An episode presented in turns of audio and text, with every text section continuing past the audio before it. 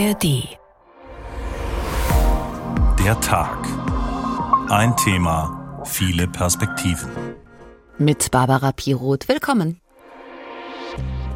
Dunkle Rauchwolken zwischen Kassel und dem Habichtswald. Erstmal habe ich Angst gehabt. Oh mein Gott, nicht schon wieder. Vermutlich Brandstiftung. Wegen der anhaltenden Trockenheit und Hitze steigt die Waldbrandgefahr. Die große Brandkatastrophe ist durch. Der Brand ist schon seit einer guten Stunde unter Kontrolle. Löschwasser ist also genug da, zumindest bisher. Das Feuer hat sich nicht weiter ausgebreitet, das ist schon mal eine gute Nachricht. Und wir kommen an das Feuer nicht direkt dran. Weil es doch gerade, wenn es dann auch richtig heiß ist, eine sehr große körperliche Belastung ist.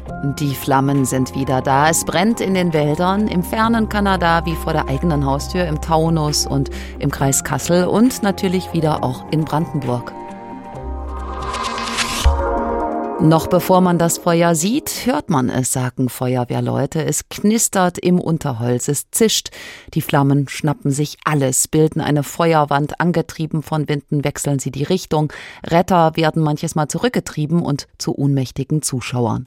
Brandgefährlich. Dabei sind Waldbrände erstmal normal. Feuer gibt es, seit es Pflanzen gibt auf der Welt, durch Blitzeinschläge oder Lava. Aber was sich da in den vergangenen Jahren zusammenballt an allen möglichen Flecken der Welt, das gab es so noch nie. Es dauert nicht mehr Stunden, um zu löschen, sondern Tage, mitunter sogar Wochen. Manche Experten sprechen deshalb davon, dass wir inzwischen im Zeitalter des Feuers leben, angefacht durch den Klimawandel, durch Hitze und Trockenheit. Dadurch gehen unglaubliche Schätze verloren, hunderte Jahre von Naturgeschichte. Zurückbleiben entwaldete Hänge, riesige Kahlflächen und Baumgerippe oder wie New York dieser Tage gelbe Nebelschwaden 1000 Kilometer entfernt vom Brandherd. Darauf schauen wir heute im Tag unter dem Motto Jetzt wird's brenzlig. Sind unsere Wälder noch zu retten? Linear im Radio oder als Podcast, wo auch immer Sie uns zuhören. Wir freuen uns, dass Sie mit dabei sind. Beginnen wir auf dem Altkönig im Taunus. Dort war am Montag ein Feuer ausgebrochen. Inzwischen ist es gelöscht. Ein Rückblick von Melina Pieper. Dichter dunkler Rauch steht über dem Altkönig im Taunus. Zwischen den Bäumen lodern die Flammen. Normalerweise ist der Gipfel beliebtes Ausflugsziel, doch diese Woche müssen Einsatzkräfte von Feuerwehr, Deutschem Roten Kreuz und THW ihr Lager hier aufschlagen. Lars Bendorf, stellvertretender Kreisbrandinspektor, leitet am zweiten Löschtag rund 200 Einsatzkräfte an. Wir stellen uns gerade komplett neu auf. Die Kräfte, die die Nacht äh, vor Ort waren, werden äh, rausgelöst aus dem Einsatz. Neue Kräfte in die Einsatzabschnitte geschickt und die werden dann natürlich auch bei dieser anstrengenden Arbeit zeitnah wieder abgelöst werden müssen. Die Feuerwehrleute bekämpfen unzählige Glutnester, die vor allem im Boden des Altkönigs stecken. Arbeiten müssen sie mit Schippe und Spaten. Das ist äh, nicht die klassische Feuerwehrarbeit, wie man sie kennt, äh, mit dem Strahlrohr draufhalten, Wasser, viel Wasser und das Feuer löschen, sondern wirklich äh, Handarbeit mit äh, Pickel, Schippe äh, und speziellen Waldbrandwerkzeugen, ähm, das Steingeröll zur Seite räumen und immer unten drunter ablöschen. Was diese Arbeit besonders gefährlich macht, die instabilen Bäume. Da brennt einfach das Wurzelwerk im Bodenbereich weg und äh, schlagartig stürzen jetzt die Bäume um, sodass da eine enorme Gefahr für die Einsatzkräfte besteht. Mittlerweile hat der Hochtaunuskreis Entwarnung gegeben. Alle Glutnester sind beseitigt, der Brand gelöscht. Drei Tage hat der Großeinsatz gedauert und noch ist die Gefahr nicht ganz gebannt. Bis Samstag sollen noch Schläuche und ein Einsatzleitwagen für den Fall eines neuen Feuers am Altkönig bleiben. Rund 200 Kilometer weiter im Kreis Kassel. Anderer Wald, ähnliche Situation. Im Stiftswald breitet sich am Mittwochnachmittag ein Brand aus. Einsatzleiter Markus Rausch erklärt, wie die Feuerwehr vorgeht, um Schlimmeres zu verhindern. Wir arbeiten mit der Raupe, um einen Wundstreifen anzulegen rund um das Gelände, um eine Ausbreitung noch zu vermeiden bei den Wetterbedingungen eine schwierige Aufgabe. Wir hatten äh, wechselnde Windrichtungen im Bodenbereich. Es hat sich am Anfang massiv ausgebreitet. Wir haben am Anfang eine Fläche gehabt von 500 bis 1000 Quadratmeter und dann sind wir schnell auf die Größe von ca. drei Hektar gekommen. Eine Fläche größer als vier Fußballfelder, die zum Glück noch am selben Tag gelöscht werden kann. Mit Hilfe von 250 Einsatzkräften und einem Hubschrauber.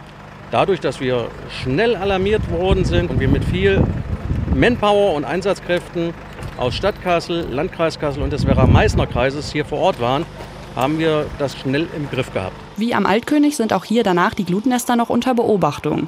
Und die Frage nach der Brandursache, Schuld sind beim Waldbrand fast immer Menschen, zum Beispiel durch Zigaretten oder abgestellte Autos mit noch heißem Katalysator, gibt dem Landrat des Kreises Kassel, Andreas Siebert, Rätsel auf. Wenn man die Lage sich vor Augen führt, gehe ich mal nicht davon aus, dass da jemand spazieren gegangen ist, weil es einfach, es ist ein Gebiet, wo man eigentlich nicht langläuft. Man weiß es einfach nicht.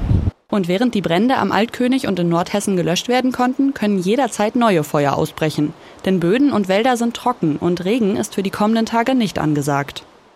Also, der Waldbrand zwischen Altkönig und Fuchstanz war nicht der einzige dieser Tage in Hessen. Zwischen Helsa und Kaufungen im Norden, bei Kassel hat das Feuer gestern Nachmittag ebenfalls gewütet. Fast 40.000 Quadratmeter standen in Flammen. Melvin Mika leitet das Forstamt in Langen, also in der entgegengesetzten Himmelsrichtung in Südhessen. Hallo. Hallo, schönen guten Tag. Herr Mika, Sie sind Hessens jüngster Forstamtsleiter, 32 Jahre alt, seit zweieinhalb Jahren in dieser Funktion in Langen. Das heißt, Sie sind eingestiegen in einer Zeit, als es schon immer mehr Waldbrände gab, viel mehr als früher. Haben Sie sich an diese Gefahr gewissermaßen schon gewöhnt? Ja, also es hat auf jeden Fall eine gewisse Routine eingesetzt und wir haben uns, denke ich, daran gewöhnt, dass es im Sommer eigentlich keine Woche gibt, in der es nicht brennt. Aber das heißt natürlich nicht, dass uns das Ganze kalt lässt. Was macht das mit Ihnen, wenn Sie die Bilder sehen aus den Wäldern Ihrer Kolleginnen und Kollegen? Ja, erstmal denke ich mir, Mensch, der Wald, der hat so viele Probleme, Hitze, Trockenheit, Stürme, ja, die ganzen Probleme, die mit dem Klimawandel kommen. Und jetzt kommen dann noch immer regelmäßig Waldbrände dazu. Das macht natürlich traurig. Aber diese Traurigkeit weicht dann oft eigentlich dem Unverständnis oder ja fast schon Wut, wenn man dann hört, dass das oft dann Brandstiftung oder Unachtsamkeit war. Da wollen wir nachher noch mit Ihnen drauf zu sprechen kommen. Erstmal diese Frage. Sie sind sozusagen der oberste Hüter von fast 16.000 Hektar Wald im Stadt- und Landkreis Offenbach. Das sind mehr als 22.000 Fußballfelder, wenn ich richtig gerechnet habe. Um uns mal eine Vorstellung zu geben, was ist das für ein Wald? Ja, der Wald liegt komplett im Rhein-Main-Gebiet und da war im letzten Waldzustandsbericht stand da drin, der gehört zu den forstlichen Brennpunkten Mitteleuropas. Also ich mhm. denke, das beschreibt diesen Wald ganz gut. Und der ist eben geprägt von Kiefernwäldern. 50 Prozent sind Kiefern und dann gibt es aber auch recht viele Eichen- und Buchenwälder noch bei uns.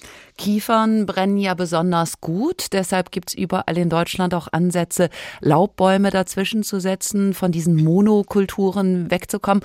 Bei Ihnen wurden in einer Bürgeraktion unter anderem Vogelkirschbäume gepflanzt. Was erhoffen Sie sich von denen? Also von den Vogelkirschbäumen hoffen wir einfach, dass sie am Klimawandel oder mit dem Klimawandel besser zurechtkommen, ebenso wie zum Beispiel Kastanie oder die Douglasie. Also wir wollen einfach einen klimastabilen Mischwald entwickeln, weil wir ja nicht genau wissen, was wird denn in 100 Jahren für ein Klima sein.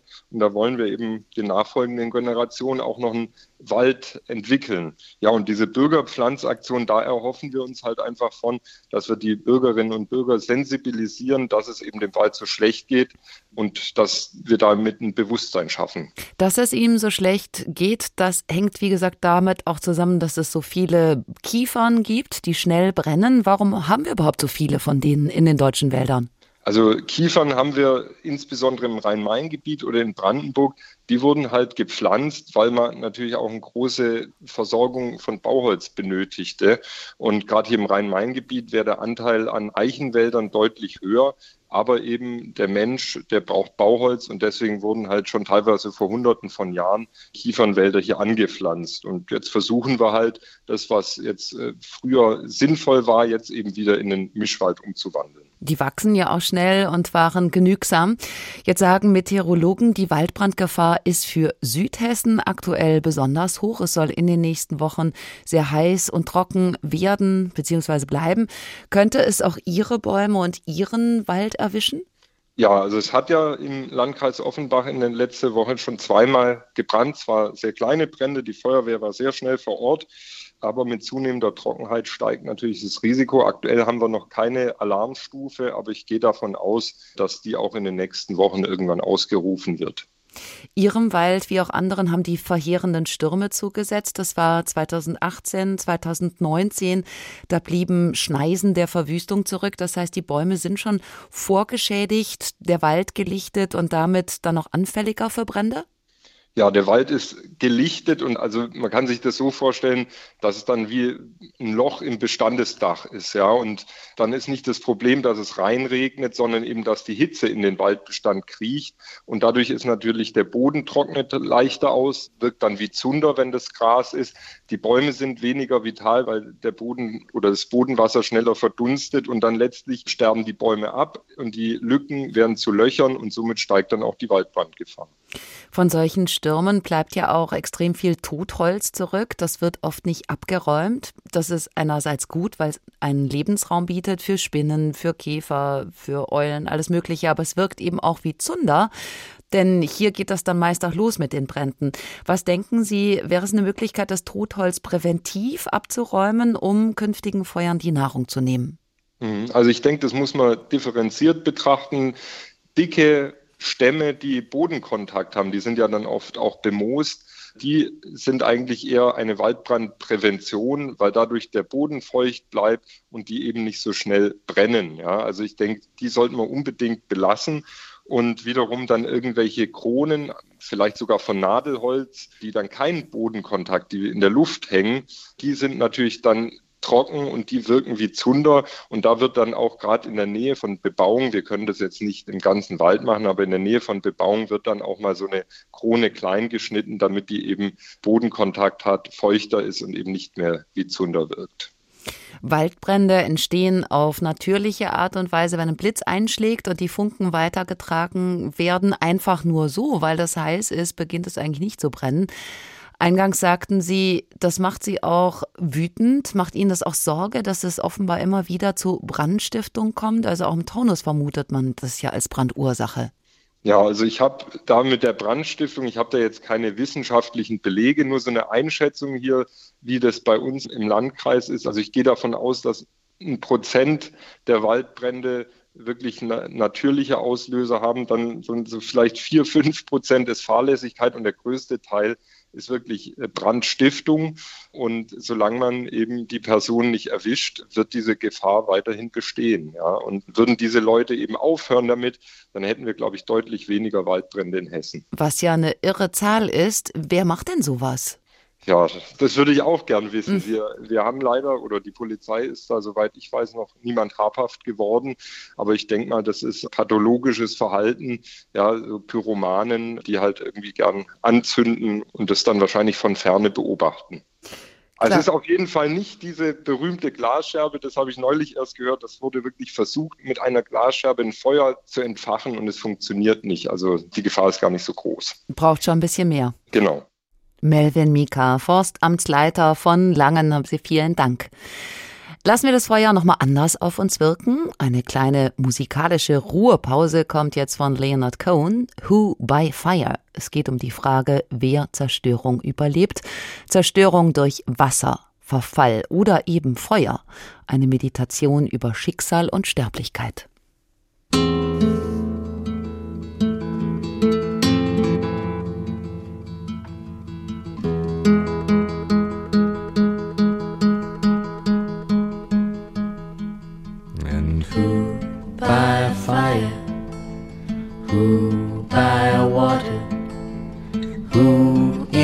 Sunshine? Who in the nighttime? Who by high ordeal? Who by common trial? Who in your merry, merry month of May? Who by very slow decay? And who shall I say calling? Who by Fire von Leonard Cohen. Sie hören den Tag im Radio oder als Podcast. Heute schauen wir auf Waldbrände, was man dagegen machen kann und warum sie so zunehmen. Gerade erst haben hunderte Feuerwehrleute den Großbrand am Altkönig bekämpft. Dort hatte sich das unwegsame Gelände teilweise 400, 500 Grad aufgeheizt. Die Rauchwolke war bis Frankfurt zu sehen. Man kann die Flammen als ein loderndes Zeichen betrachten, den Klimawandel endlich ernst zu nehmen, denn der spielt bei Waldbränden ja eine entscheidende Rolle. Wäre es nicht so heiß und so trocken, hätten die Waldböden mehr Feuchtigkeit, mehr Widerstandskraft und die Flammen wiederum nicht so ein leichtes Spiel. Aber wie kann das sein, dass es jetzt schon wieder so trocken ist? Wir hatten in Hessen doch gerade erst einen extrem verregneten Frühling. Milena Pieper sucht nach Antworten und Beispielen. Wenn man die B8 entlang fährt, die sich durch den Taunus schlängelt, merkt man erstmal nichts von der Trockenheit. Links und rechts grüne Bäume. Aber der Schein trügt. Dem Wald fehlt Wasser. Förster Christian Kammergruber ist Revierleiter in Waldems im Rheingau-Taunus-Kreis. Mit seinem grünen Spaten sticht er in den Waldboden. Es ist schon ziemlich trocken. Es rieselt schon durch die Hände durch. Der Boden klebt nicht zusammen. Also da fehlt schon einiges an Feuchtigkeit. Und hier ist das Problem, hier knallt die Sonne drauf, gerade nachmittags, wenn es heiß ist.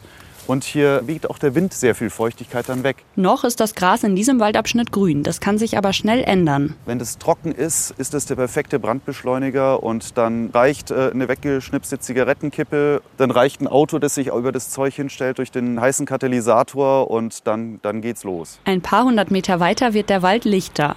Wo vor fünf Jahren noch Bäume standen, hat die Dürre der vergangenen Jahre ihre Spuren hinterlassen.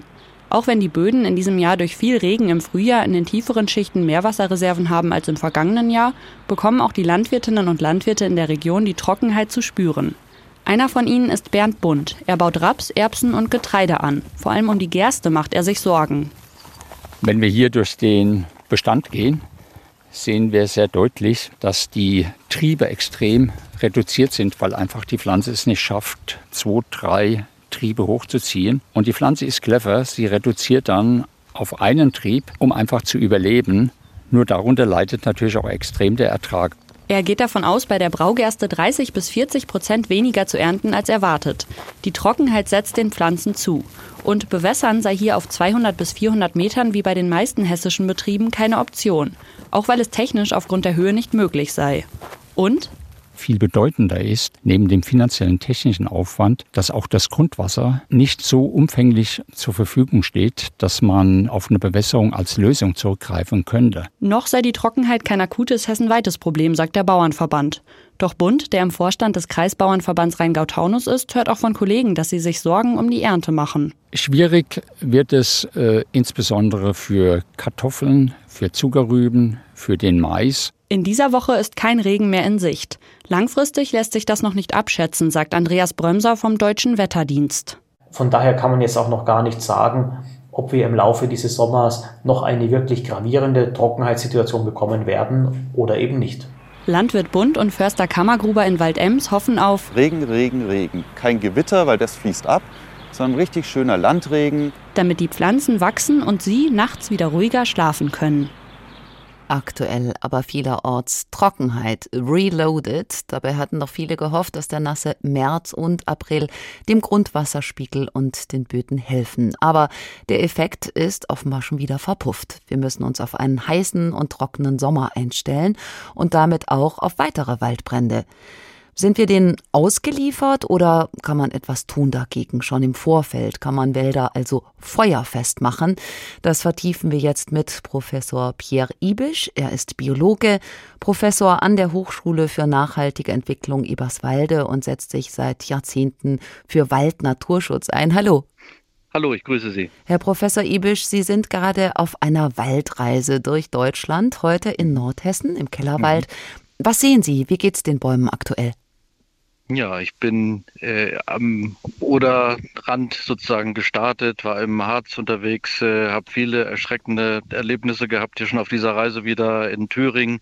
Äh, heute Morgen im, im Kellerwald tatsächlich ja positive Erlebnisse insofern, dass ja der Buchenwald äh, kämpft zwar schon auch leidet, das ist die Trockenheit und die Hitze der vergangenen Jahre ist da ganz deutlich, aber wenn man etwa die Oberflächentemperatur misst im Wald, dann hat man irgendwie 20, vielleicht sogar unter 20 Grad unter den Buchen und äh, danach war ich unterwegs auf Kahlschlägen, auf äh, Flächen in der Region Waldeck, wo also Fichtenplantagen abgestorben sind und dann komplett beseitigt wurden. Und da hatten wir selbst heute, hm, war so nicht nur sonnig, äh, dann Oberflächentemperaturen unter Umständen über 50 Grad.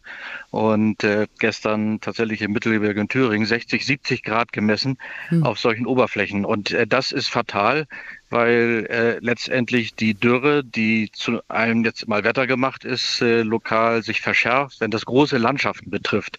Und so sieht es im Moment ja aus, wenn, wenn Wälder absterben und wir dann da irgendwie alles äh, ja, wieder schick machen wollen, vielleicht das Holz noch äh, verkaufen und dann diese großen Freiflächen haben, wo dann vielleicht sich Gras einstellt, ganz langsam irgendwie eine Sukzession eintritt, äh, wird vorübergehend für viele Jahre nicht nur nebenbei der Kohlenstoff aus den Böden freigesetzt, sondern die Wasserspeicherfähigkeit nimmt ab. Und diese Fähigkeit, die hängt ja genau auch ab von der Qualität des Bodens. Äh, diese Qualität wird von Wäldern positiv beeinflusst.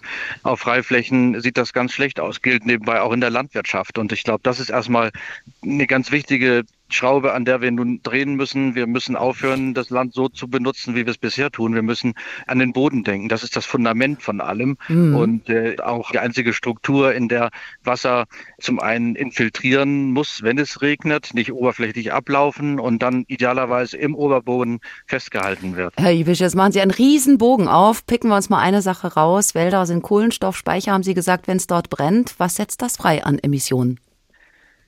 Ja, die Brände führen in der Regel nicht dazu, dass äh, sämtlicher oberirdischer Kohlenstoff äh, in die Luft entschwindet. Es sind häufig nur Bodenfeuer, die durchaus Bäume auch zum Absterben bringen, aber die Biomasse bleibt dann auf der Fläche. So geschehen etwa jetzt auch bei den Kiefernforstenbränden in Brandenburg, nicht, die wir uns auch genauer anschauen mit unserem Projekt Pyrophob Feuer abweisen, wo wir genau das äh, versuchen zu verstehen, wie kommen wir raus aus der Feuergefahr. Und äh, der Kohlenstoff, äh, klar, er verbleibt idealerweise auf der Fläche, weil der sich nützlich macht, nämlich in Form von Biomasse, die sich langsam zersetzt. Da sind wir bei dem Thema Totholz wieder, das äh, idealerweise dann zu einem guten Anteil in, in Boden überführt wird, in Humus, in äh, Stoffe, die in tiefere Bodenschichten gelangen und da den, den Kohlenstoff speichern. Und äh, das sind genau die Stoffe, die auch relevant sind für die Wasserspeicherung. Das heißt, wir müssen uns um den Boden kümmern, gerade nach Waldbränden auch. Und ja, ja, da beißt sich die Katze dann immer wieder in den Schwanz. Wir müssen aufpassen, dass wir nicht in diese negativen Rückkopplungen äh, reinkommen, die Situation verschlechtern. Wenn es heiß ist und trocken, wachsen die Bäume schlechter danach wieder auf. Gegebenenfalls ist dann irgendwann die Waldbrandgefahr nicht mehr gegeben, weil der Wald weg ist. Aber das ist ja nun auch nicht die Situation, die wir haben wollen. Sie sind bekannt für Ihre Position, den Wald sich am besten selbst zu überlassen, damit er Ruhe und Gesundung findet. Aber geht das angesichts der Gefahrenlage überhaupt noch? Muss man ihn nicht fit machen gegen das Feuer und dann doch eben von außen eingreifen? Naja, ich würde gern sehen, wie denn mit mehr Eingriffen und intensiverer Bewirtschaftung diese Feuergefahr sinkt. Äh, am Ende haben wir im Moment ja diese Feuergefahr nur deshalb in der Landschaft, weil äh, es das forstliche Modell gab, mit Nadelbäumen einfach äh, Holz zu produzieren. Man könnte aber Laubbäume zum Beispiel pflanzen oder eine andere Idee ist, präventiv in die Wälder Schneisen zu ziehen. Da wäre der Vorteil, dass man dann eine Barriere hat, also ein Riegel gegen das Feuer, mhm. dass da nicht immer so weiter überspringen und weiterspringen kann. Und dann käme man zum Beispiel Beispiel auch mit den Löschfahrzeugen besser ran an die Brandstelle. Was halten Sie davon? Alles das zusammenbringen. Also zum einen äh, möglichst viele Flächen in der Tat in Ruhe lassen, weil mehr darauf herumfahren, Boden weiter verdichten, das wird nicht gut tun. Strukturen wegnehmen, die Schatten spenden, ist äh, schlecht. Wenn wir unter Totholztemperaturen messen, äh, ist das gegebenenfalls, äh, ja, weiß ich nicht, unter 20 Grad, unter 15 Grad habe ich heute gerade wieder gemacht. Das ist natürlich relevant. Äh, auf der anderen Seite, klar, hin zu Siedlungen muss man intensiver schauen, gegebenenfalls auch eingreifen. Pflanzen kann eine Möglichkeit sein, wenn das gelingt, dass Bäume da aufwachsen. Schneisen äh, sind relevant, völlig klar. Es muss äh, lange bevor es brennt klar sein, wie kommt die Feuerwehr wohin, wie schnell, wer ist da zuständig. Und in, insofern ja, schließt sich das, glaube ich, nicht, nicht aus. Aber grundsätzlich sehen wir, dass Flächen sich erholen, Böden sich besser erholen, wenn einfach diese natürliche Sukzession ablaufen kann und man unterbindet erstmal die Holzbiomasse zu entfernen. Andere sagen, wenn das Feuer erstmal da ist, dann muss man einen Waldbrand mit dessen eigenen Waffen schlagen. Und zwar, indem man ein zweites, ein kontrolliertes Feuer legt. Dadurch entzieht man dem ersten Brand den Brennstoff. Das klingt aber erstmal gefährlich. Noch mehr Feuer. Ja, dass äh, diese äh, Möglichkeit besteht, Feuer mit Feuer zu bekämpfen. Da gibt es ja sehr viel Erfahrung in anderen Ländern, in, in denen äh, große Waldbrandgefahr herrscht, in Mittelmeerländern. Und ich würde mir wünschen, dass wir intensiver und schneller und systematischer lernen, auch äh, von, von diesen äh, Ländern, die auch kontrolliertes Brennen ja einsetzen, in der Tat, um Brandlast zu reduzieren, wo man vielleicht aber auch äh, ja, das genau so kontrollieren kann, dass ein Großbrand verhindert wird, dadurch, dass, dass kleine Flecken brennen können da gegebenenfalls dann auch Laubbäume von allein aufwachsen. Das ist immer günstiger. Wenn die von allein wachsen, das ist auch ökonomisch äh, günstiger. Und äh, solange das passiert, äh, ja, sehe ich nicht, dass, dass es sinnvoll ist, sozusagen äh, Bäume zu pflanzen in, in Wäldern, die gegebenenfalls auch gar nicht anwachsen. Sie haben von Ihrer Wälderreise eingangs berichtet. Vier von fünf Bäumen in deutschen Wäldern sind krank. So steht das im Waldzustandsbericht. Die sind ohnehin krank.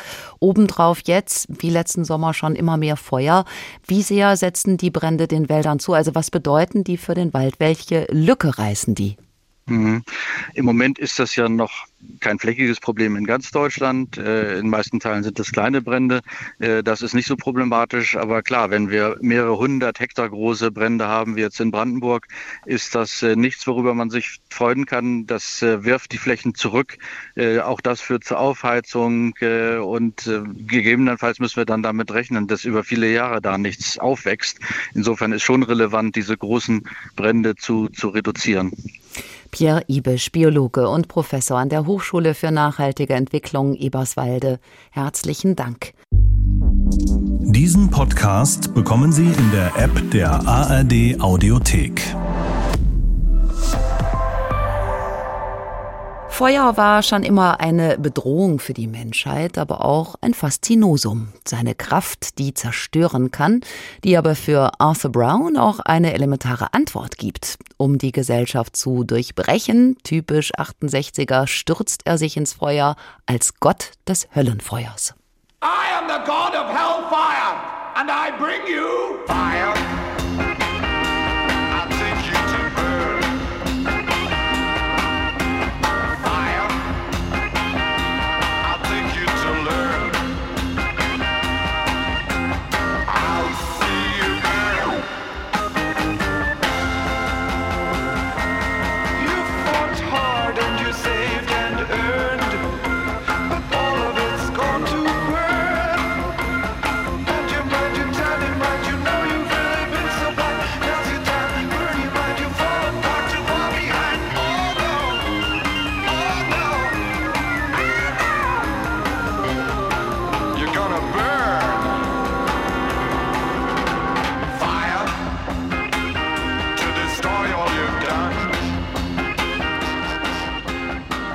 Einen Umgang mit den Feuern finden. Zur Wahrheit gehört aber auch, dass in die Prävention immer noch zu wenig investiert wird. Das Umweltprogramm der Vereinten Nationen rechnet vor, dass weltweit nur 0,2 Prozent der staatlichen Gelder für Waldbrandbekämpfung in langfristige Präventionsmaßnahmen fließt. 0,2 Prozent. Und noch eine Zahl von der UNEP, bis zum Ende des Jahrhunderts wird die Anzahl der Waldbrände um bis zu 50 Prozent steigen, und zwar fast überall, von der Arktis bis zum Amazonas. Thorsten Schweinhardt über die Frage, ob Waldbrände im Sommer jetzt das neue Normal sind. Sein Blick richtet sich zunächst mal nach Ostdeutschland.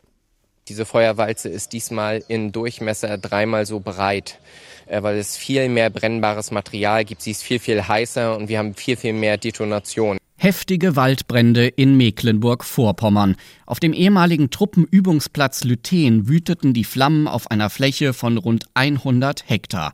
Das ausgetrocknete Holz der Bäume brannte wie Zunder und die Munition, die noch auf dem alten Militärgelände liegt, begann zu detonieren. Für die Anwohner war das alles leider nichts Neues. Ich bin gerade von der Arbeit gekommen, da ging die Sirene schon unterwegs. Und je dichter ich kam, desto bewusster wurde mir, dass es wieder bei uns brennt. Erstmal habe ich Angst gehabt. Oh mein Gott, nicht schon wieder. Bereits 2019 tobte auf dem gleichen Areal ein verheerendes Feuer. Und auch wenn der Waldbrand schon wieder unter Kontrolle ist, es kann jederzeit wieder passieren. Genau wie in Brandenburg. Hier brennt der Wald seit Ende Mai bei Jüterborg, auch auf einem ehemaligen Truppenübungsplatz. Es ist jetzt nicht der erste Waldbrand in Brandenburg in diesem Jahr, aber der bislang schwerste. Ja, und der Sommer, der hat ja noch nicht mal richtig begonnen. So kommentiert der Podcast News Junkies vom RBB das Brandgeschehen. Wird das jetzt jedes Jahr so? Sommer, Sonne, Waldbrand? Fairerweise muss man sagen, Waldbrände hat es schon immer gegeben, in den tropischen Regionen sowieso und auch in unseren Breiten. Aber so häufig und in so einem Ausmaß? Statt dem üblichen Sommerlochprogramm berichten die Medien für mein Gefühl täglich über neue Megafeuer. Überall auf der Welt zerstören gigantische Waldbrände ganze Siedlungen und Regionen. Wir waren vom Feuer umzingelt. Es war, als würde ein Zug auf uns zurasen. Bilder von solchen Feuersbrünsten kannte ich früher vor allem aus der Wildnis Australiens. Ich erinnere mich da an Berichte von außer Kontrolle geratenen Buschbränden. Die Bäume hier sind regelrecht explodiert. Ich war gerade in meinem Obstgarten hinter dem Haus, als mein Nachbar anrief und sagte, das Feuer kommt. Du musst los. Sind riesige Waldbrände auch in Europa inzwischen der Normalzustand? Und wenn ja, wer oder was ist schuld daran? Der Klimawandel? Tatsächlich sorgt die globale Klimaerwärmung für mehr Hitze im Sommer und führt schon jetzt zu lang anhaltenden Dürreperioden, in denen es kaum oder gar nicht regnet. Die Dauerhitze trocknet die Wälder aus und alles, was auf dem Waldboden liegt, kann sich dadurch viel leichter entzünden. Der Klimawandel begünstigt also Waldbrände, aber, und das ist ein wichtiger Unterschied, er löst sie nicht aus. Kein Wald fängt von allein an zu brennen, auch nicht bei noch so heißem und trockenem Wetter.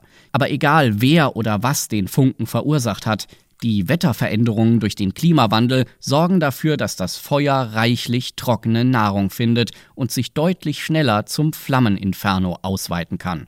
Und die Auswirkungen der Brände rücken uns näher. Der Rauch der Waldbrände, die zurzeit in Kanada wüten, zog praktisch an der gesamten Ostküste der USA entlang. Die Bilder vom Dunstschleier über New York gingen um die Welt und auch in Washington war die Feinstaubbelastung zu spüren. Die Waldbrände in Kanada sind hunderte Meilen entfernt und sie sorgen dafür, dass die Luft sich hier so anfühlt, als ob man Zigarettenqualm atmet. Klimaforscher sprechen schon davon, dass wir lernen müssen, mit den Waldbränden zu leben. Aber vielleicht sind die Megafeuer auch ein Weckruf, der uns zeigt, wie nah wir daran sind, unseren Planeten komplett in Brand zu setzen. Weltuntergangsstimmung in New York, als am gelben Mittwoch die Freiheitsstatue in apokalyptischem Nebel versank, wegen des Rauchs, der von brennenden Wäldern in Kanada rüberzog.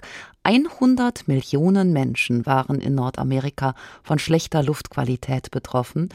Nur ein paar Minuten draußen schon schossen Tränen in die Augen und der Hals kratzte. Da kann einem schon Angst und Bange werden, die Klimakrise als plötzlich greifbare, reale Gefahr, nicht mehr irgendwann in ferner Zukunft. Die Klimakrise war immer weit weg. Experten sagen allerdings, der Feuergürtel verschiebt sich nach Norden.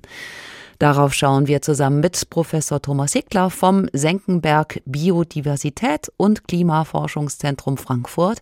Er arbeitet auch mit am Fire EU Risk Project, ein Forschungsprojekt der EU, das untersucht die Auswirkungen des Klimawandels auf Europas Wälder. Hallo.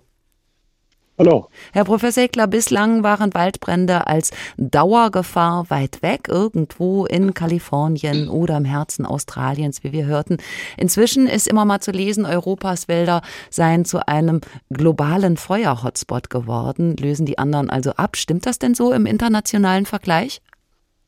Nein, das würde ich tatsächlich so nicht sagen, weil es ähm, anderswo in der Welt teilweise erheblich mehr brennt. Ähm, zum, also wir hatten zum Beispiel in 2021 über eine Million Hektar, die in Sibirien gebrannt haben. Ähm, das ist mehr als in ganz Europa, sogar im Extremjahr 2022. Und auch die Feuer in Australien oder im süd südwestlichen USA, ähm, das ist nochmal ein ganz anderes Kaliber als das, was wir hier bisher erlebt haben. Letztes Jahr hat es ja über Wochen hinweg in Frankreich gebrannt und die Feuer entfachten dann auch immer wieder neu. Oder Griechenland, da mussten hunderte Menschen mit Schiffen von Inseln evakuiert werden. Die Flammen kamen bis kurz vor Athen. Welche Länder in Europa sind besonders betroffen? Es sind auf jeden Fall die Länder im Mittelmeerbereich, ja, also Spanien, Portugal, ähm, Italien, Griechenland. Und es ist schon so, dass Feuer dort ähm, ein Problem sind und eine große Herausforderung. In Spanien zum Beispiel hatten wir 2022 über 280.000 Hektar, die gebrannt haben. Bei uns in Deutschland hatten wir ungefähr 4.300 Hektar. Ähm, also viel, viel weniger. Und das sind ganz klar ja, die, die Mittelmeerländer, die am allerhärtesten betroffen sind. Es ist zu lesen, dass aber auch Osteuropa und selbst Skandinavien immer mehr dazukommen. Ja, es gibt ganz klar einen Trend, dass das Wetter ähm, also extremer wird in Bezug auf die Feuerrisiken und dass wir ähm, also tatsächlich Wetterlagen mit großem Feuerrisiko hier vermehrt bekommen, die eigentlich eher so im submediterranen Bereich ähm, bisher normal waren.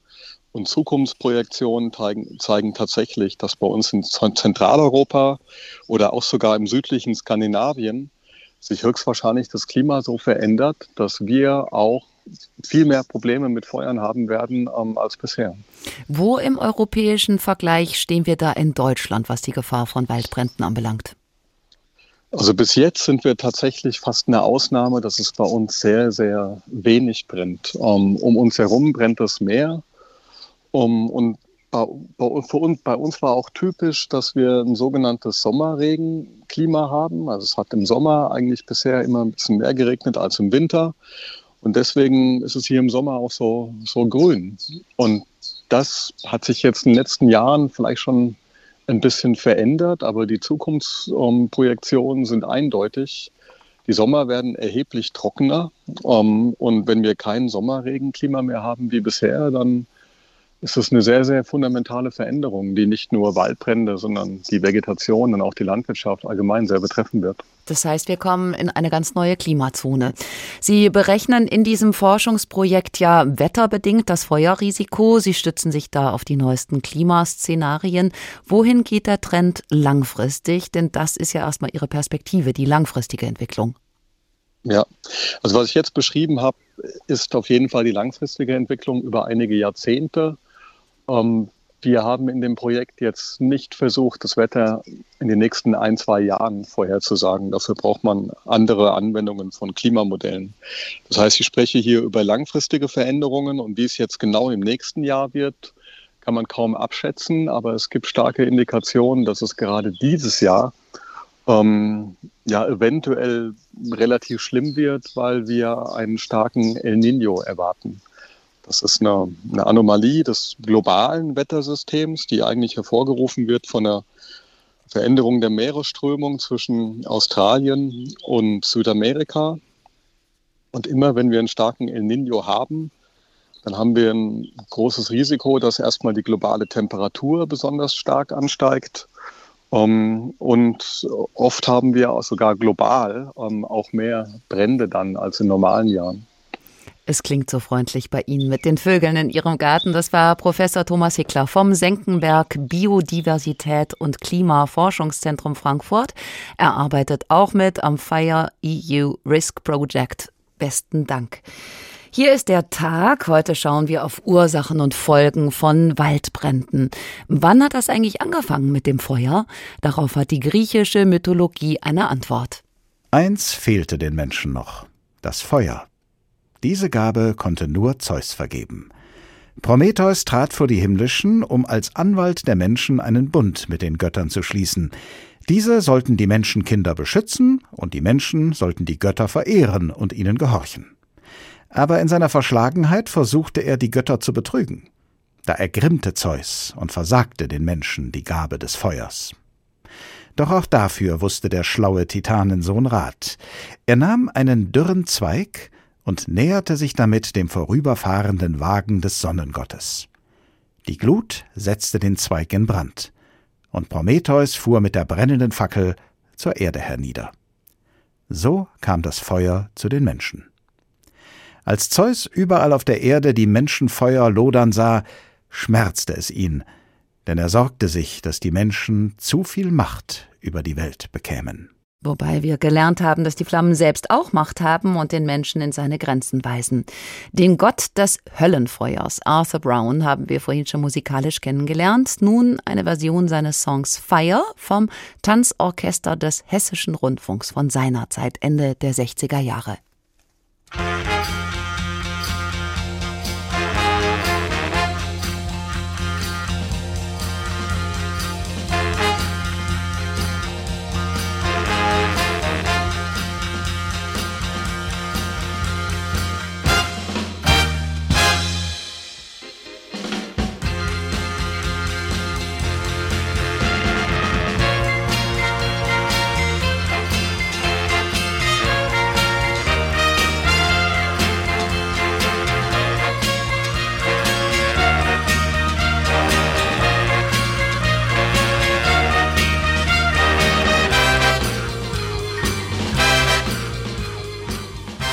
Feuer, beschwingt und dynamisch, in der Natur aber eben oft auch ganz anders, dramatisch.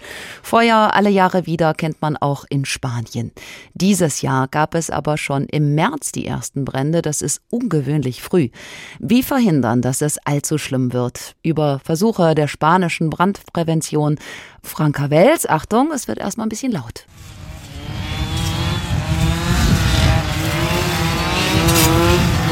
Prävention ist keine leise Angelegenheit. Etwa eine halbe Autostunde außerhalb von Madrid gehen Einsatzkräfte in grüner Schutzkleidung mit gelben Helmen einen Hang oberhalb des Ortes Villanueva de Padillo ab. Mit Motorsägen bearbeiten sie unter anderem Steineichen. Sägen sie nicht etwa ab, sondern stutzen ihnen zum Beispiel die Kronen, um den Abstand zwischen den Zweigen der Bäume und dem Boden so groß wie möglich zu halten.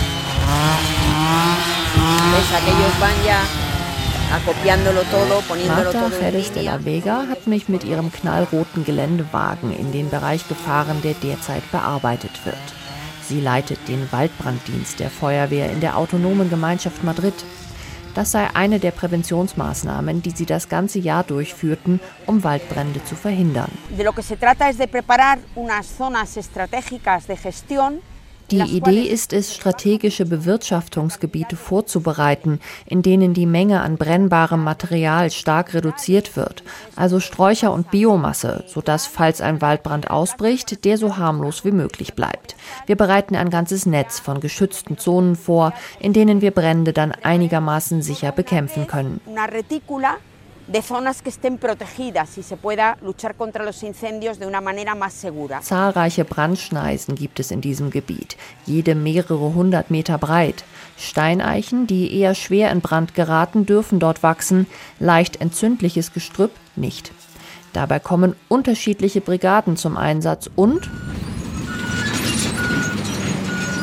schweres Gerät, wie ein großer roter Traktor, der so etwas wie einen gigantischen Vertikutierer über den Boden zieht, Büsche und Gestrüpp zerkleinert, oder ein leuchtend gelbes Raupenfahrzeug.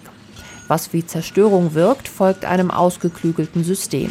José Miguel Aborde ist Forsttechniker und überragt nicht gleich um mehrere Köpfe.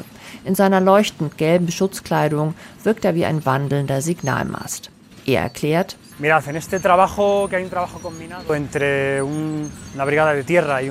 Das ist eine kombinierte Arbeit von einer Bodenbrigade und schweren Maschinen. Die Traktoren machen den Anfang, beseitigen etwa Gestrüpp.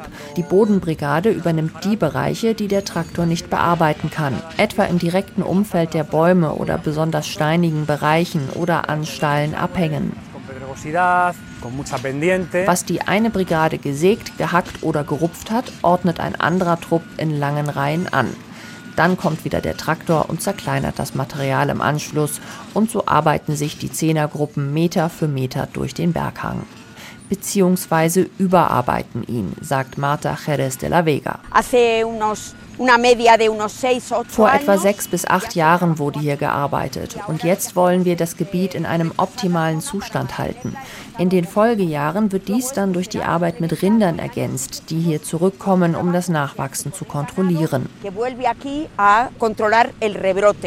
Nutztiere in den Bergen, neben Rindern auch Schafe, Ziegen oder Pferde und ihre Besitzer sollen also aktiv in die Waldbrandprävention mit einbezogen werden. Wir schließen Verträge mit den Bauern. Die Rinder können also überall im Wald herumlaufen, aber wenn sie in diesem Gebiet intensiver weiden, sind sie unsere Verbündeten und sie leisten eine Arbeit, für die ihre Bauern Geld bekommen. Also weg vom sich selbst überlassenen Wald hin zu Eingriffen. Nun gibt es andere Stimmen, die sagen, man muss auf die Selbstheilungskräfte des Waldes vertrauen, man muss ihn in Ruhe lassen, damit er Ruhe findet. Christoph von Eisenhardt-Rothe ist nun bei uns im Studio. Er ist Forstwissenschaftler und Geschäftsführer der Schutzgemeinschaft Deutscher Wald, Landesverband Hessen. Willkommen. Hallo. Herr von Eisenhardt-Rothe, vorhin haben wir darüber gesprochen, was ist die richtige Strategie für den Wald? Darf er sich selbst heilen oder baut man ihn besser aktiv um, damit er dem Klimawandel standhält? Wo stehen Sie?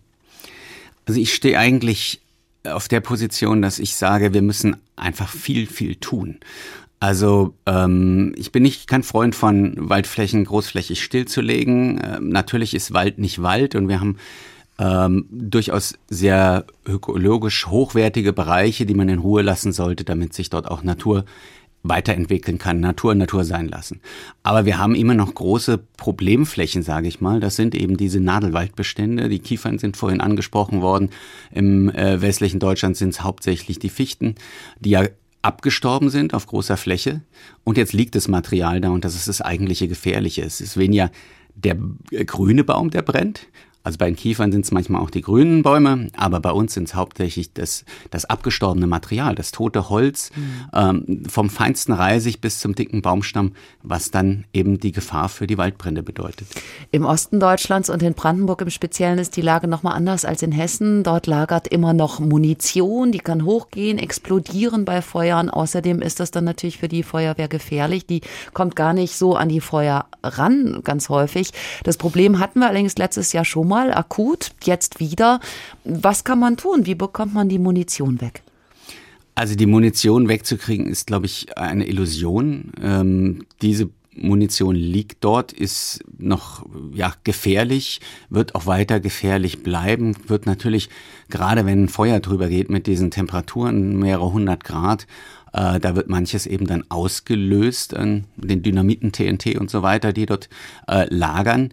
Man kann diese, diesen Sprengstoff kaum aus dem Boden rausholen, weil man, wenn man sich so eine Granate vorstellt, die da seit 30 Jahren liegt und dann sind Bäume drüber gewachsen, die liegt da zwischen den Wurzeln, ähm, unterschiedlich tief im Boden.